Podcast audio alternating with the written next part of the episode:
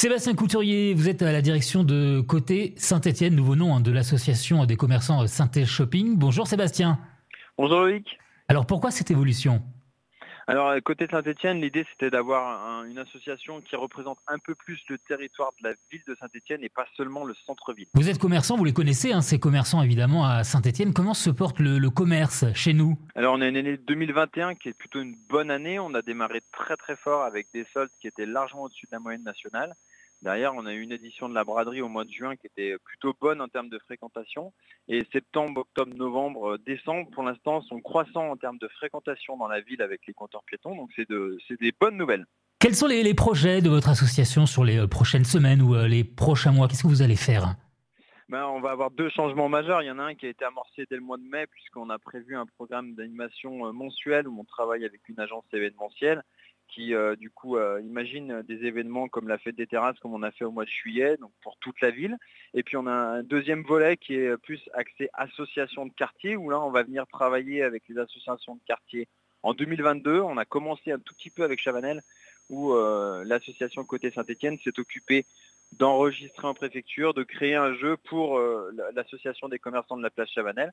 Et on va petit à petit comme ça amener nos services euh, dans tous les quartiers pour euh, que toute la ville soit représentée. À l'ouverture de Style, c'était un petit peu la guerre entre le centre commercial et le centre-ville. en, tout cas, au tout début, les différences se sont apaisées alors, je peux pas vraiment parler de différents. Disons qu'il y avait des craintes euh, de la part de certains commerçants qui n'ont euh, pas trop trop l'habitude euh, peut-être de, travailler à côté de, grandes, grandes boutiques ou de, boutiques qui sont présentes sur le, marché en ligne. on a travaillé ensemble pendant plusieurs mois et ça a été plutôt bénéfique puisque aujourd'hui on, remarque qu'on a vraiment un beau rééquilibrage des flux. Euh, on, a, on partage des outils euh, sur, euh, sur la carte cadeau notamment qui sont fournis par le même, le même fournisseur d'accès.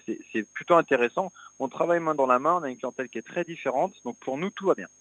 Est-ce que l'achat en ligne local, ça fonctionne bien ici chez nous? On sait que la ville de Saint-Etienne avait appuyé la vente en ligne justement. Alors l'achat en ligne, oui et non. L'achat en ligne en tant que tel, en fait, disons que la présence en ligne des commerçants est essentielle.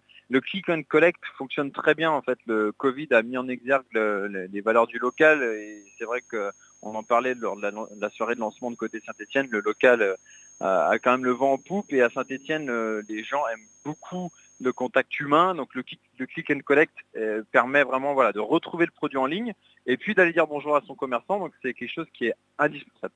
Merci Sébastien. Merci Loïc.